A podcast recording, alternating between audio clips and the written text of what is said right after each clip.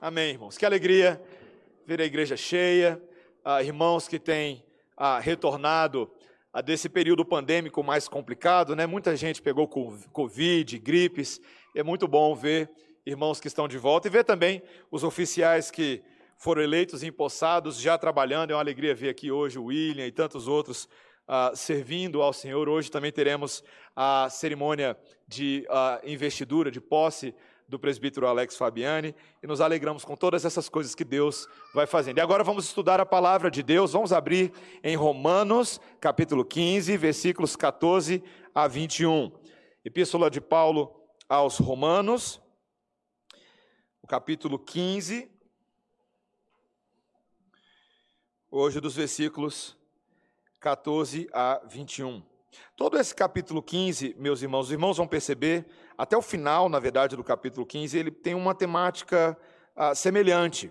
Então, nós estamos dividindo em pequenas partes para ah, nos atentarmos aos detalhes. São basicamente três sermões feitos neste capítulo 15, porque há muito detalhe teológico no meio da carta de Paulo que nós precisamos aprender com tranquilidade, refletindo as implicações dele para as nossas vidas. Então, ouça com atenção a leitura a partir do versículo 14. E certo estou, meus irmãos, sim, eu mesmo, a vosso respeito, de que estáis possuídos de bondade, cheios de todo conhecimento, aptos para vos admoestardes uns aos outros. Entretanto, vos escrevi em parte mais ousadamente, como para vos trazer isto de novo à memória, por causa da graça que me foi outorgada por Deus, para que eu seja ministro de Cristo Jesus entre os gentios, no sagrado encargo de anunciar o Evangelho de Deus, de modo que a oferta deles seja aceitável, uma vez santificada pelo Espírito Santo. Tenho, pois, motivo de gloriar-me em Cristo Jesus nas coisas concernentes a Deus porque não ousarei discorrer sobre coisa alguma, senão sobre aquelas que Cristo fez por meu intermédio, para conduzir os gentios à obediência, por palavra e por obras, por força de sinais e prodígios, pelo poder do Espírito Santo, de maneira que desde Jerusalém e circunvizinhanças até o Iríaco tenho divulgado o evangelho de Cristo, esforçando-me deste modo por pregar o evangelho, não onde Cristo já fora anunciado, para não edificar sobre fundamento alheio. Antes, como está escrito, hão de vê-lo aqueles que não tiveram notícia dele, e compreendê-lo os que nada tinham ouvido a seu respeito. Essa é a palavra do Senhor. Vamos orar, irmãos. Ó Senhor, a tua lei é boa são os caminhos em que devemos andar. E nesta noite o Senhor nos convida a colocarmos os nossos pés nessa trilha novamente, Senhor, a trilha que o Espírito Santo tem para todo crente, para todo homem, para toda mulher, para toda criança, para todo velho. Senhor, nós fomos chamados para viver para ti e conhecer a tua estratégia para este mundo. Então, elucida-nos a mente e o coração nessa noite encoraja-nos em nome de Jesus. Amém. Amém. Irmãos, eu eu sou um pastor que cresci numa igreja que tinha conferência missionária. Ah, durante anos da minha vida, uma vez por ano, a igreja a qual eu fiz parte durante boa parte da minha vida, maior parte da minha vida, ela tinha uma conferência missionária. Você já participou de uma conferência missionária? Nós temos conferência missionária aqui na Redenção também. Uma vez por ano, durante um fim de semana, ali em agosto, nós separamos para dedicar a refletir sobre missões. E meus irmãos, ah, para quem já foi aí uma criança ou adolescente em conferência missionária, ah, e sendo bem honesto aqui, parece que é um final de semana meio estranho. Porque vão acontecer uma série de coisas na igreja que são diferentes do que você normalmente faz todos os fins de semana na igreja. Né? Se você já participou, você vai ter aqueles estandes das agências missionárias. Ah, os estandes dos povos e das nações com bandeiras típicas, pessoas trajadas com roupas típicas e ah, falando coisas engraçadas, fotos de países que a gente nunca frequentou antes. Ah. E aí, normalmente, na conferência missionária, você vai ter ali um, um pastor convidado, um missionário, ah, que está atuando em algum país que muitas vezes você nunca nem ouviu o nome direito, mas talvez você saiba alguma coisa. E geralmente, se você já foi numa conferência missionária, ele vai abrir a pregação dele, saudando a igreja numa língua que ninguém nunca ouviu. Tá? Então ele vira para a igreja e fala: Kakuli, walisoka, la yesu. Que lá no meu dialeto significa oi. Ou, ou, alguma coisa. Kakuli walisokala isso, se você já ouviu isso antes, significa ninguém é igual a Jesus, tá? É só uma brincadeira que eu fiz aqui. Mas, mas é mais ou menos assim, né? A gente não entende bem essas saudações, e aí ele vai começar a falar, então, de situações de vida, coisas que Deus está fazendo em lugares longínquos, muitas vezes aquelas histórias mirabolantes de situações inacreditáveis em que Deus agiu miraculosamente para converter, salvar pessoas. Ele vai passar vídeos de povos nativos, com as suas danças, às vezes em roupas de baixo para deixar as crianças constrangidas. E é incrível, meus irmãos, é um final de semana muito diferente.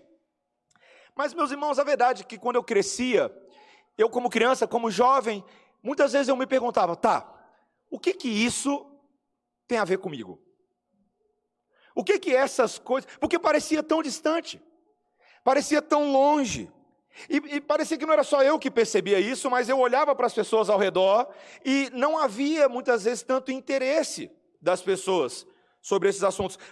Parecia que havia uma desconexão entre as coisas relativas à missão e à vida que as pessoas vivem. Parecia longe demais. E eu ficava me perguntando quem são esses homens e essas mulheres que abandonam suas cidades, suas casas, seus empregos, para ir para outro lado do mundo para fazer o que eles estão fazendo. O que é que os motiva a fazer isso? De onde vem esse ímpeto? E também, meus irmãos, eu me perguntava o que é que realmente há de tão necessário nessas nações para que nós tenhamos que ir até lá. Meus irmãos, esse meu pensamento revela aquilo que eu creio que ecoa em grande parte do mundo evangélico hoje, que muitas vezes, e eu vou usar aqui uma linguagem teológica, a missio ecclesiae não corresponde a missio dei.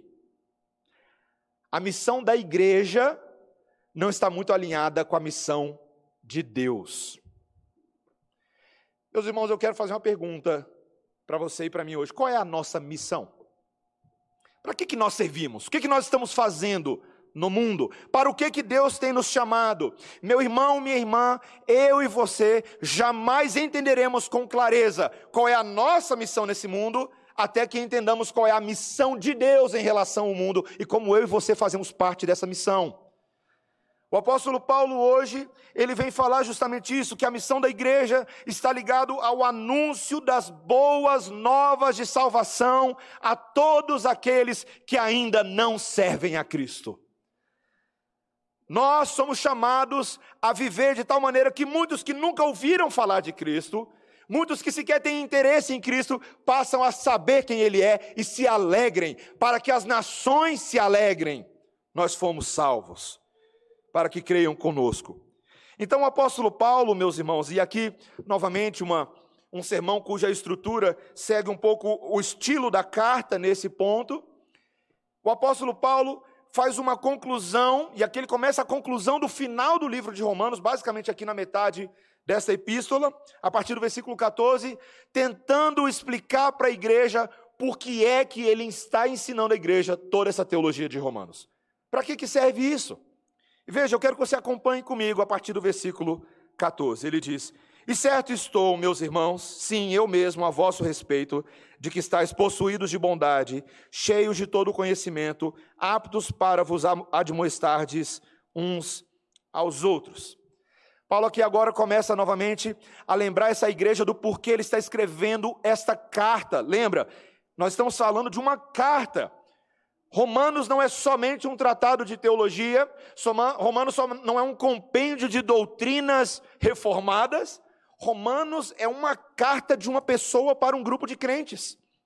Com esta carta, Paulo está se relacionando com essas pessoas, aspirando o melhor de Deus para a vida delas, dizendo: Meus irmãos, eu estou certo de que Deus está fazendo uma boa obra em vocês.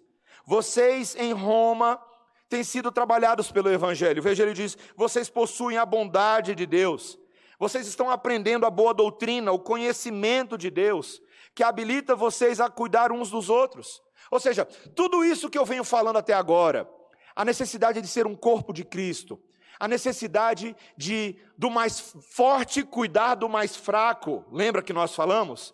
Da necessidade de vocês servirem uns aos outros em amor e acolher uns aos outros. Eu sei que Deus está fazendo essas coisas em vocês. Então Paulo se consolava em saber que a obra estava avançando.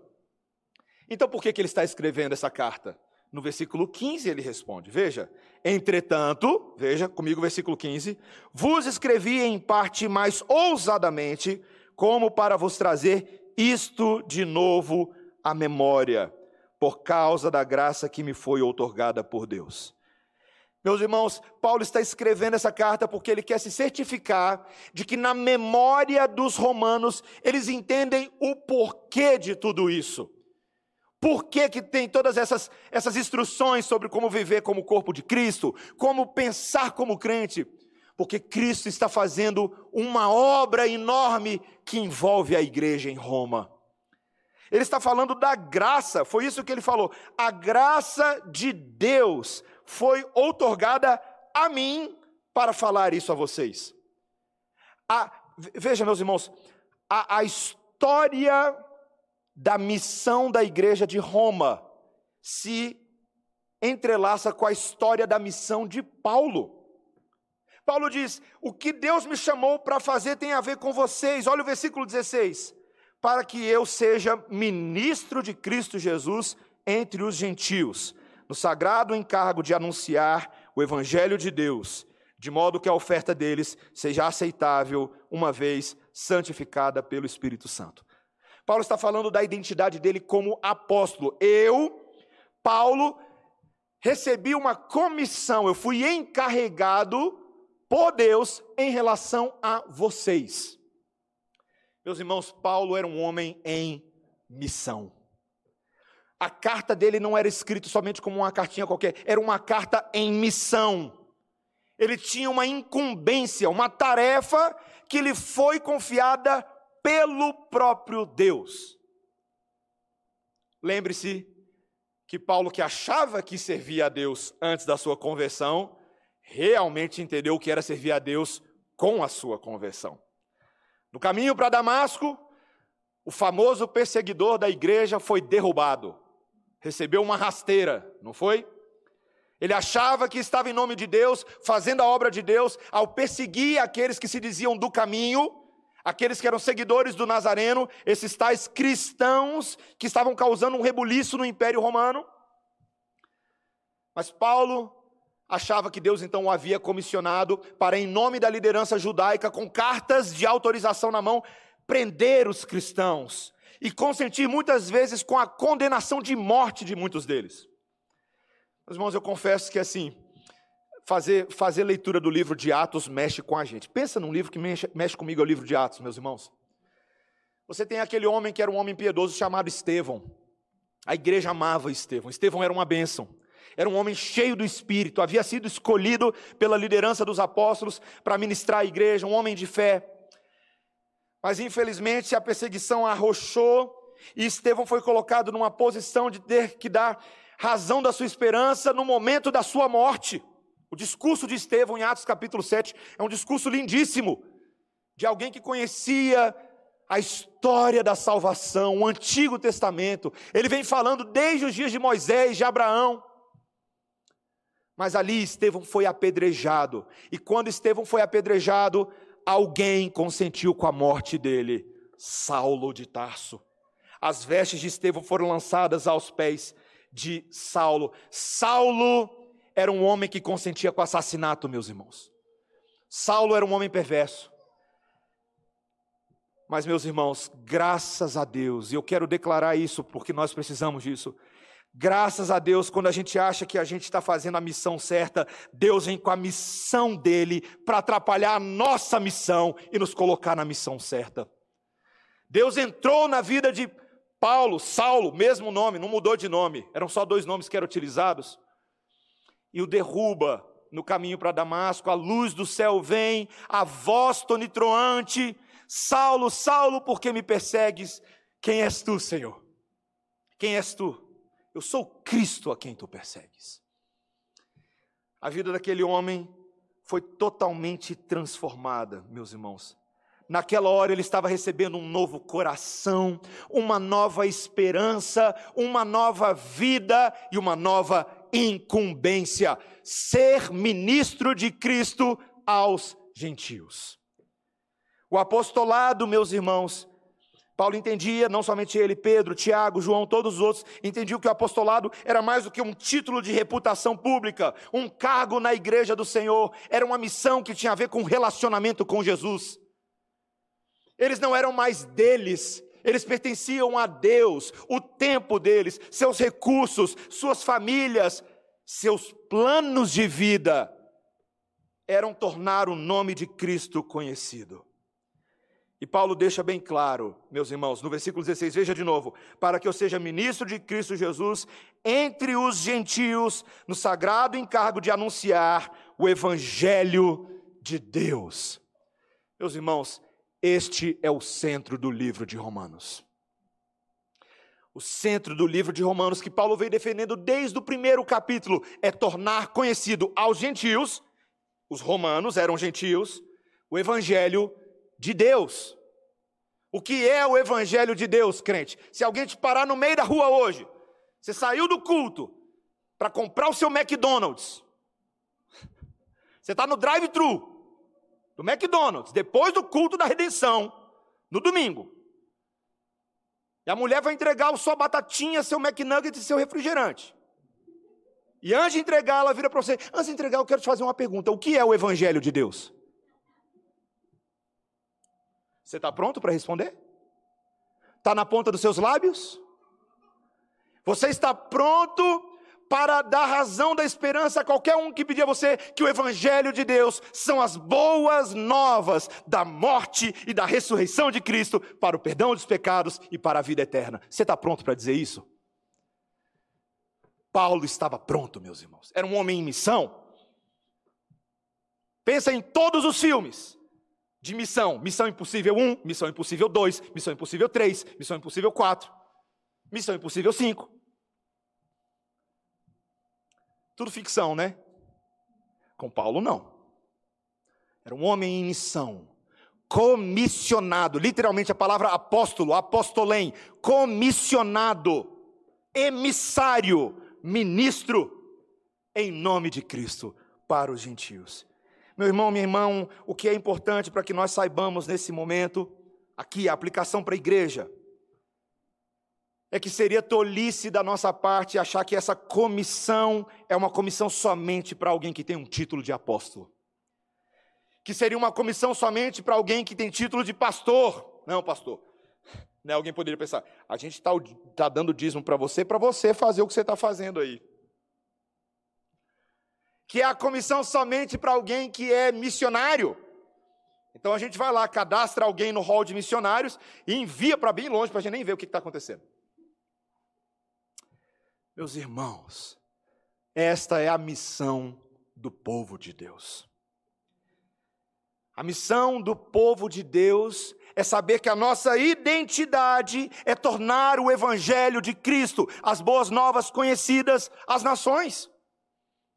Nós fomos chamados para isso. Veja que Paulo tinha tanto orgulho, não orgulho pecaminoso, mas orgulho santo, tanta alegria do privilégio de ser comissionado para isso, que ele deixa bem claro para os romanos: olha, eu não tenho tempo para falar de mais nada senão disso. Olha o versículo 17. Ele diz: tenho, pois, motivo de gloriar-me em Cristo Jesus nas coisas concernentes a Deus, porque não ousarei discorrer sobre coisa alguma, senão sobre aquelas que Cristo fez por meu intermédio, para conduzir os gentios à obediência, por palavras e por obras, por força de sinais e prodígios, pelo poder do Espírito Santo.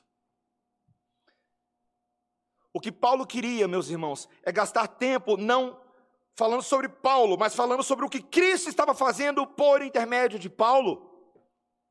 Cristo estava alcançando pessoas, usando um perseguidor da igreja e transformando ele num apóstolo para que ele fosse uma bênção. Paulo entendia, meus irmãos, que, que tudo o que estava acontecendo, veja, é claro, eu sei que você sabe, eu sabemos, todos nós sabemos que Paulo era um homem de boas palavras, boa retórica, boa oratória. Nós sabemos que por meio de Paulo muitos sinais e prodígios aconteceram. O livro de Atos está repleto desses milagres que aconteceram pelas mãos de Paulo, de Pedro e tantos outros. Meus irmãos, mas a glória de Paulo não era Paulo. A glória de Paulo era tão somente ser um instrumento da misericórdia de Deus para levar os gentios ao conhecimento de Deus. Você entende, meu irmão e minha irmã, onde está o meu e o seu valor? O meu e o seu valor. Qual é a sua glória? Quais são as coisas que hoje levam você a se gloriar? O que é que você gosta de gastar tempo falando? Eu espero, meu irmão, minha irmã, que você entenda que se sua glória são as coisas passageiras desse mundo, sua glória vai ficar para trás. Nossa glória não é essa. Nossa glória é falar daquilo que é eterno. Nossa glória é falar daquilo que é transcendente. Nossa glória como igreja é tornar o nome do Deus eterno conhecido. Amém, irmãos? Você crê nisso? É, é algo muito sério. Nós estamos falando da nossa identidade aqui da nossa esperança. O apóstolo Paulo entendia isso com clareza, meus irmãos. Não há nada mais glorioso, mais belo do que cumprir a missão de Deus. Então, o que nós estamos dizendo para início de conversa, que fique bem claro essa aplicação, é que todo mundo é missionário. Todo mundo é missionário. Todo mundo que faz parte da igreja do Senhor é, por essência, missionário, porque a igreja do Senhor é missionária. Se a igreja é fiel, se a igreja prega a sã doutrina, se a igreja crê na obra de Cristo e prega o evangelho de Cristo, então ela é missionária. Porque a obra de Cristo é exatamente essa. Você percebeu o salmo que nós lemos hoje? Volta aí rapidinho no Salmo 67. Abra sua Bíblia aí no Salmo 67.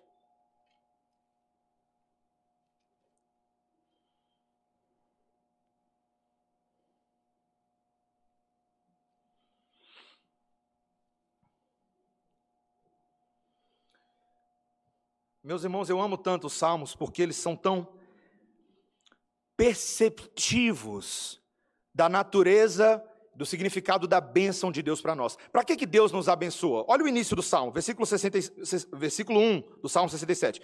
Seja Deus gracioso para conosco e nos abençoe e faça resplandecer sobre nós o rosto. Essa é a bênção araônica. É a mesma bênção que a gente estudou hoje no Salmo número 4 pela manhã, que estava lá em Números capítulo 22. Então, meus irmãos, veja, eu não combinei o sermão de hoje de manhã com o sermão da noite. Foi o Espírito Santo que combinou, tá bom? Deus seja gracioso para conosco e faça resplandecer o seu rosto sobre nós. Para quê? Para que que Deus vai nos abençoar? Para que que Deus vai resplandecer? Versículo 2: Para que se conheça na terra o teu caminho e em todas as nações a tua salvação. Deus nos abençoa para que na terra seja conhecido o caminho de Deus. Que as nações, olha o versículo 3: louvem-te os povos, ó Deus, louvem-te os povos todos, alegrem-se e exultem as gentes, pois julga os povos com equidade e guias na terra as nações. Pode voltar para Romanos 14, Romanos 15. Você entende, meu irmão? Deus nos abençoa para que as nações o conheçam. Muito, muito da minha teologia, meus irmãos, ela é construída de uma certa forma quando a gente é criança, né? Pelo que a gente aprende pelos nossos pais e pelo que a gente aprende na igreja. É, eu gostava muito das musiquinhas missionárias, sabe?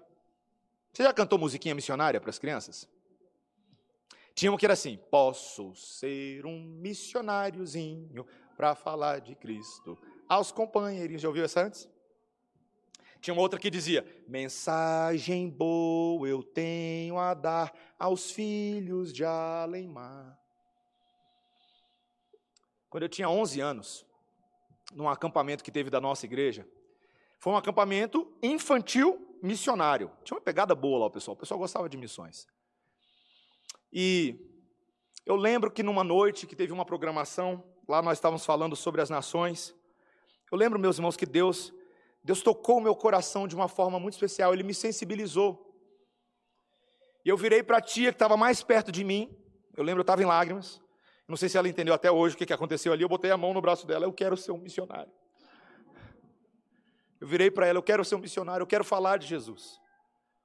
Eu estava empolgado, meus irmãos. Eu estava tocado pelo Evangelho de Cristo. Era o Evangelho que estava me tocando ali. Meus irmãos, graças a Deus, na minha casa, na minha igreja, no relacionamento com os meus pais, os meus pais nunca tiveram estranheza à ideia missionária.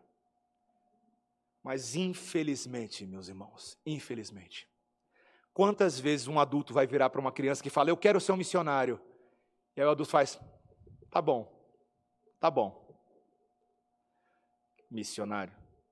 Tem que ganhar dinheiro, meu filho, tem que trabalhar, pagar as contas. Tá bom, filho. Depois, aí começa, né? Depois que você fizer uma faculdade, depois que você fizer um mestrado, depois que você fizer uma pós, aí a gente pensa nesse negócio pessoas como se fosse um emprego. Não é um emprego, é uma vocação de crente. Se seu filho vira para você e fala que ele compartilha, quer compartilhar o evangelho de Jesus com os amiguinhos dele, ai de você se você não estimular o seu filho nesse caminho. Porque todos nós, crianças, adolescentes, adultos, homens, mulheres, fomos chamados para compartilhar as boas novas de Jesus. Todos nós, para brilhar essa luz, meus irmãos, para ser sal da terra e luz do mundo, é o chamado de Jesus. Meus irmãos, nós temos nos tornado especialistas em sufocar a chama do Espírito no coração de pessoas hoje em dia, porque nós não estimulamos o pensamento missionário nas nossas igrejas. Nós não temos feito isso. Eu não faço, não é uma descrição da igreja local, é uma descrição do mundo evangélico. Meus irmãos, tem igrejas hoje no mundo evangélico que nem falam sobre missões. Nem falam. Não sabe nem o que é um missionário, nunca nem ouviu falar disso. Mas Paulo fala: essa é a nossa identidade. Igrejas fiéis e verdadeiras à sã doutrina serão igrejas missionárias. Ponto.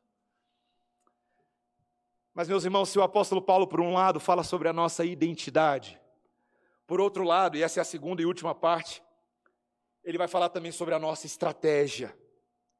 Se eu tenho uma identidade clara, fundada na missão de Deus, eu devo, por conseguinte, entender a estratégia para alcançar. Veja que o apóstolo Paulo, agora, no versículo 20, veja o versículo 20, ele descreve: esforçando-me, esforçando-me deste modo por pregar o evangelho, não onde Cristo já fora anunciado, para não edificar sobre fundamento alheio. Antes, como está escrito, hão de vê-lo aqueles que não tiveram notícia dele e compreendê-lo os que nada tinham ouvido a seu respeito. O apóstolo Paulo agora passa a descrever a metodologia que ele se esforçava por implementar. Ele diz: Eu me esforço deste modo por pregar o evangelho não aonde Cristo já foi anunciado. Lembre-se do que acontece em Atos, a partir do capítulo 9. O apóstolo Paulo foi incluído dentro da equipe dos apóstolos, como um nascido fora de tempo. É o que ele mesmo diz. Eu fui como um nascido fora de tempo. Eu não fui um daqueles que começaram andando com Jesus lá atrás, eu comecei a andar com Jesus agora, tá? Mas ele era alguém que estava andando com Jesus no seu apostolado. Mas o chamado dele, meus irmãos, conquanto fosse tão apóstolo quanto os outros, era um pouquinho diferente. Veja, Pedro, no primeiro momento, e os apóstolos, os discípulos, receberam um chamado para pregar a Cristo inicialmente em Jerusalém. Jerusalém, na Judéia, na região de habitação geográfica primária dos judeus, dos antigos hebreus. Aqueles primeiros judeus precisavam ouvir que a esperança dos judeus lá no passado estava se cumprindo.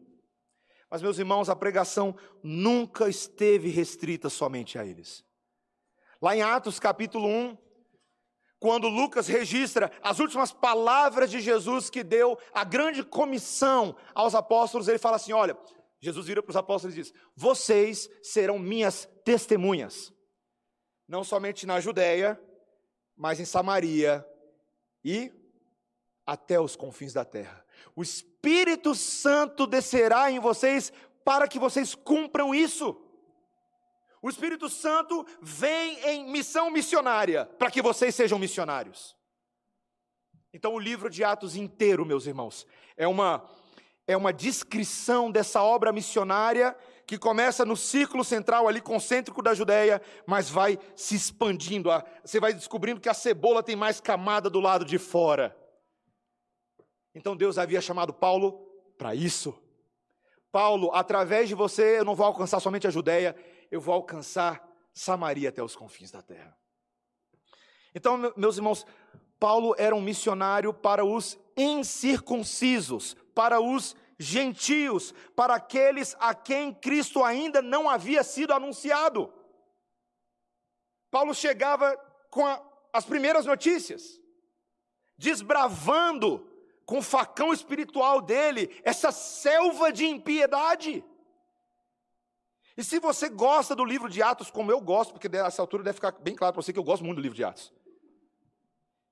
Mas eu lembro no seminário, quando eu comecei a estudar as viagens missionárias do apóstolo Paulo, e você vai vendo a seriedade dele em ter justamente, meus irmãos, cumprido aquilo para qual Cristo salvou. Cada viagem ele foi alcançando lugares como Antioquia, Chipre, quando ele foi a Troade, quando ele foi a Éfeso, a Corinto, a Macedônia. Em cada um desses lugares, em cada uma dessas viagens, com seus parceiros Timóteo, Silvano, Barnabé, Paulo tornava o nome de Cristo conhecido em lugares aonde anteriormente ele era desconhecido. Meu irmão, minha irmã, deixa eu fazer uma pergunta para você nessa noite. Você sabe hoje onde no mundo Cristo é conhecido e aonde ele é desconhecido? Isso é uma pergunta importante.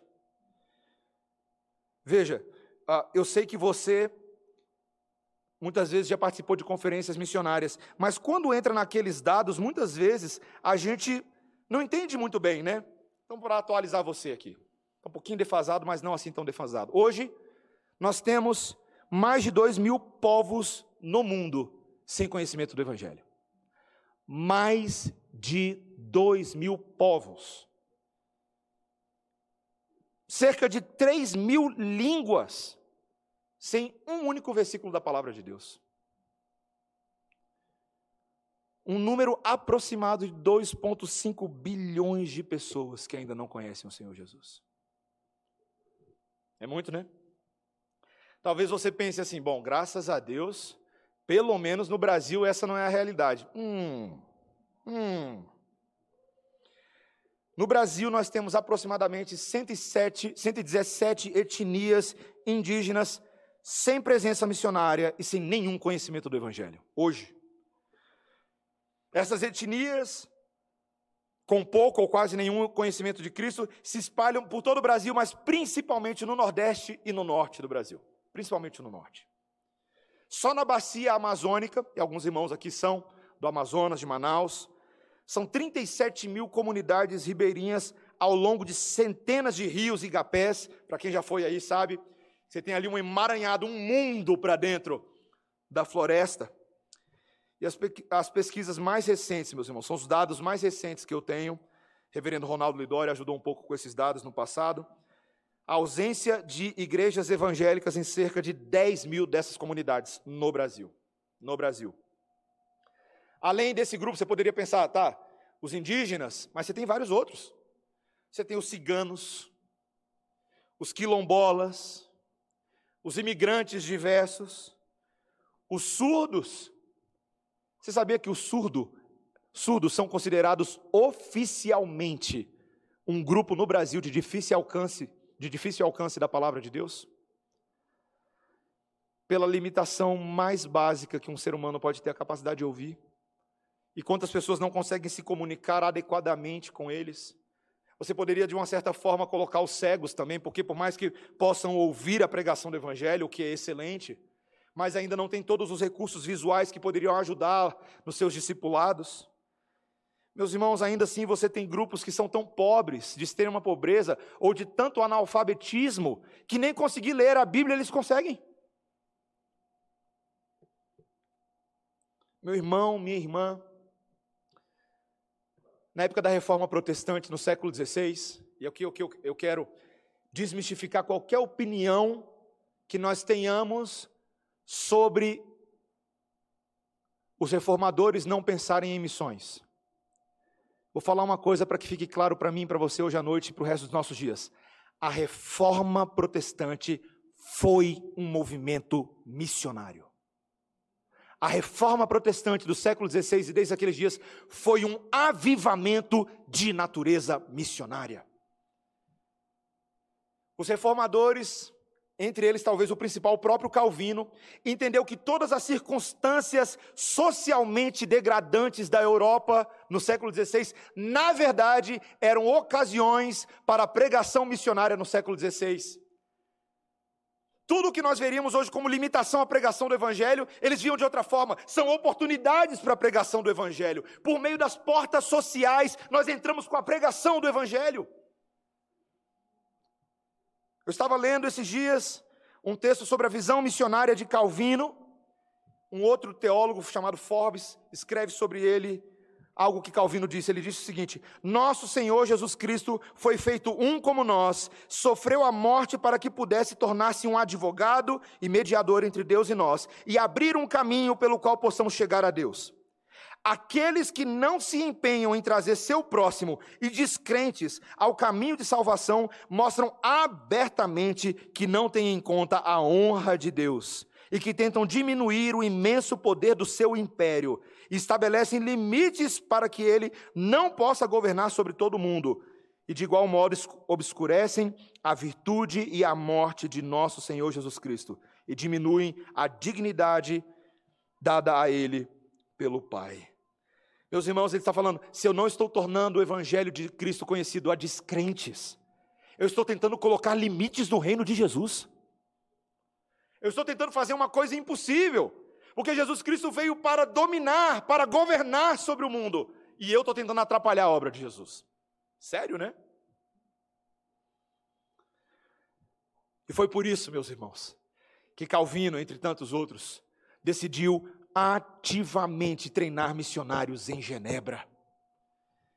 Uma das primeiras agências missionárias, ela não tinha nome oficial assim em Genebra, mas foi a própria Companhia de Pastores de Calvino que ele cultivou em Genebra, e dali eles começaram a treinar homens para enviar para todas as nações.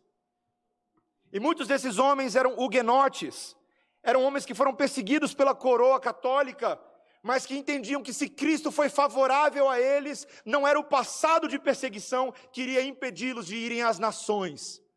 E assim, em 1564, aqui no Brasil, na Baía de Guanabara, os missionários calvinistas chegaram trazendo o evangelho aqui. Você poderia pensar nas missões presbiterianas no século XIX, que também enviaram o nosso bendito pastor Ashbel Green Simonton para trazer o presbiterianismo ao Brasil, mas não só entre os presbiterianos os batistas, os anglicanos, os metodistas. Meus irmãos, quando, quando eu preciso de um gás na minha fé, eu começo a ler biografia de missionário. É isso que eu faço. Eu aprendi isso com o reverendo Ronaldo Lidório. Quando eu ainda nem tinha um tino para teologia tão grande, ele compartilhou numa conferência que aconteceu em 2005, lá no Espírito Santo, eu estava lá, uma conferência de jovens, de que uma das alegrias que estimulavam a espiritualidade dele era ler biografias de missionários.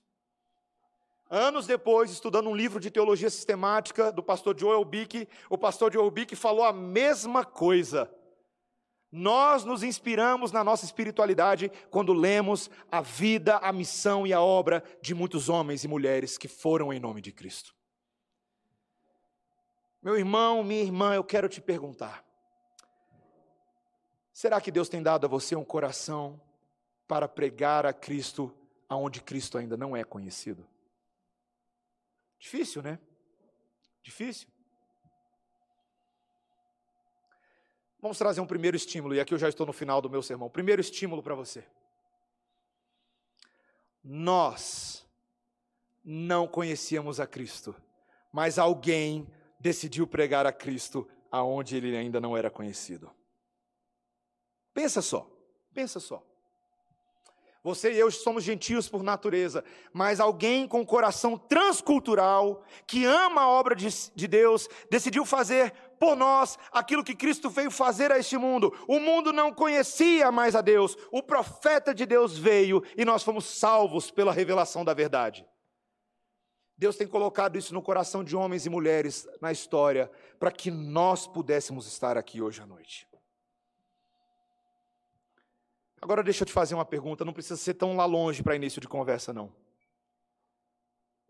Quantos aqui em Brasília hoje ainda não adoram a Cristo? Você sabia que Deus tem trazido as nações a Brasília? Aqui mesmo na igreja nós temos gente de, de muitas nacionalidades. Nós temos duas irmãs colombianas bem ali, tudo bem? Nós temos irmãos norte-americanos que têm feito parte da membresia desta igreja. Eventualmente nós recebemos visitas de pessoas de nacionalidades africanas, inclusive, recentemente, me demorei para descobrir essa informação, alguém comentou comigo que uma família de refugiados andou perguntando sobre a nossa igreja recentemente. Meus irmãos, Deus leva tão a sério esse negócio das nações que se você não vai, ele vai trazer para você pregar aqui. Aqui, em Brasília. Você conhece as nações que estão em Brasília? Você já pisou o pé dentro de alguma embaixada em Brasília? Você já esbarrou com algum estrangeiro na rua? E a pergunta que eu quero fazer para você é o seguinte: quem é que está pregando para essa pessoa que não fala português? Quem é que está interessado em tornar Cristo conhecido para quem não tem a mesma língua que a gente? Aqui em Brasília nós temos, meus irmãos. Temos grupos refugiados em Brasília que estão chegando aos montes. Temos venezuelanos, temos ganenses, nigerianos, pessoas que estão fugindo da perseguição em todas as partes do mundo, estão aqui em Brasília. Nós temos pessoas que talvez não estejam nessa condição de social, de pobreza extrema, mas Deus tem trazido falantes de língua inglesa, italiana, francesa, espanhola para cá. E você achando que aquela sua aulinha de inglês que sua mãe te colocou à força era só para você passar na prova da escola. Não. Não. Porque Deus nunca faz nada em nós para a gente falar, ah, não é nada, não é nada. Vai, meu, meu irmão, minha irmã, vai urgentemente resgatar o seu books on the table, vai. Vai resgatar lá as suas palavrinhas em espanhol porque Deus precisa usar palavras nas línguas das pessoas para comunicar o Evangelho. Eu fiquei tão constrangido, meus irmãos, outro dia, quando eu estava lendo um pouquinho sobre Lutero. Tão parecido com Paulo, o esforço que ele tinha para aprender outras línguas era para traduzir a palavra de Deus. Esses homens se esmeraram a estudar o hebraico, o aramaico, o grego, porque eles queriam traduzir a palavra de Deus para a linguagem coloquial e popular dos camponeses. Lutero levou, apenas Lutero, sozinho, 11 anos para traduzir o Antigo Testamento para o alemão popular. E com relação ao Novo Testamento, ele levou 11 semanas um homem sem Google, sem MacBook, sem iPhone, amava pregar o evangelho aos camponeses. E eu e você, meu irmão, minha irmã, qual é a nossa desculpa? Por que, que nós não temos feito Cristo nessa noite? Está te chamando a mim e a você para sermos participantes de uma obra que Ele está fazendo. A missio Dei vai acontecer inevitavelmente. Deus nem depende de você, mas Ele quer usar você. Ele quer capacitá-lo, Ele quer estimulá-lo. Ele quer fazer essa faísca missionária pegar fogo no seu coração e levar você a ser um estrategista, um planejador, alguém que intercede pelas nações, que contribui com a obra missionária, que conhece o que está acontecendo e que também de vez em quando diz: Senhor, eis-me aqui, usa-me a mim. Eu não valho muita coisa, mas o Senhor é tudo, então me usa, Senhor. Usa-me.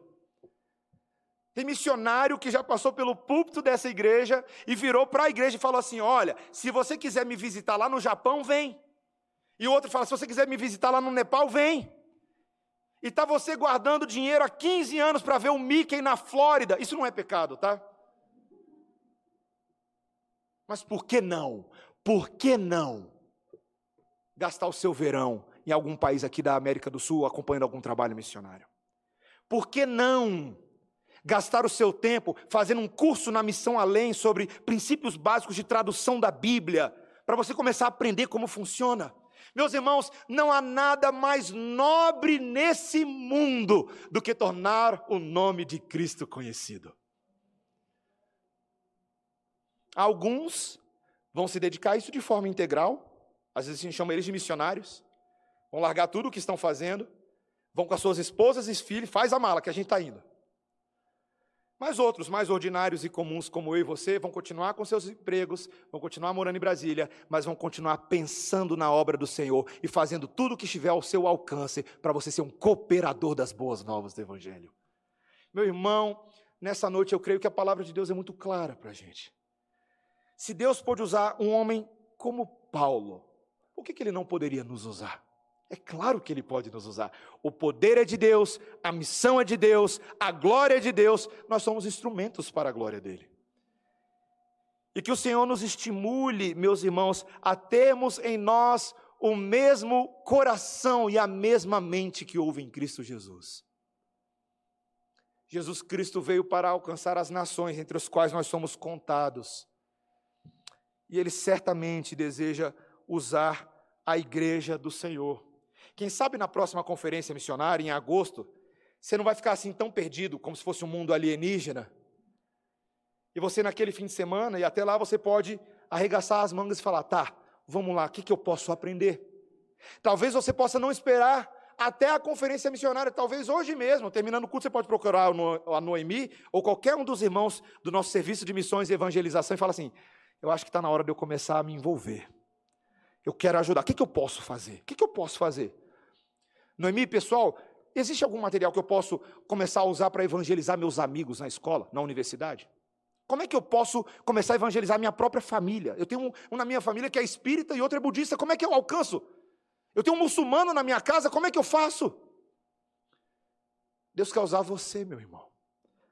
E Deus pode usar você, porque Ele é poderoso para fazer a missão dar certo. Amém? Irmãos, vamos orar. Senhor Deus, Tu és o Deus da esperança, o Deus que ousadamente, por meio de homens como Paulo, tem escrito cartas a nós, para que nós nos lembrássemos do ministério de Cristo Jesus entre os gentios. O ministério sagrado de anunciar as boas novas de Deus, de modo que a oferta dos gentios também seja aceitável a Deus, porque o Espírito Santo também santifica gentios. Senhor, isso é tão verdade que nós estamos aqui hoje, uma igreja de gentios prestando culto ao Deus verdadeiro. Pela fé, nós descobrimos que nós também éramos sementes de Abraão, que nós também éramos eleitos de Deus. E somos contados entre os milhares e milhões que estarão na presença de Jesus, ajoelhados, rendendo louvor ao Cordeiro de Deus. Ó oh, Senhor, o Senhor tem nos chamado para também continuarmos recolhendo outros eleitos que ainda não estão neste aprisco. É o que o Senhor está fazendo. O Senhor nos chama a lançar essa semente para que outros creiam também. Então, Senhor, incita dentro de nós, estimula e aquece a nossa identidade missionária, para que não deixemos a desejar diante das oportunidades que o Senhor nos tem dado, Senhor que nós possamos perceber que todos os recursos que temos aprendido, recebido, até mesmo as aulas de inglês, são coisas que podemos usar para pregar o Evangelho a outros. E mesmo quando não conhecemos nenhuma outra língua. Senhor, há tanto que nós podemos fazer para levar o teu evangelho àqueles que ainda não te conhecem. Senhor, que nós sejamos sempre uma igreja que intercede por missões, Senhor. Que ora pelos povos, que ora pelos nossos missionários, parceiros e outros missionários que têm avançado a tua obra. Que nós sejamos uma igreja deliberadamente contribuinte e generosa, como ouvimos hoje na escola dominical, para avançar a tua obra, para estimular a produção de Bíblias, a tradução, as estratégias do teu reino em lugares difíceis. Senhor, que nós sejamos uma igreja que vai em nome de Jesus, que não teme, que consegue ter a intrepidez deste apóstolo Paulo para dar continuidade à obra do Senhor.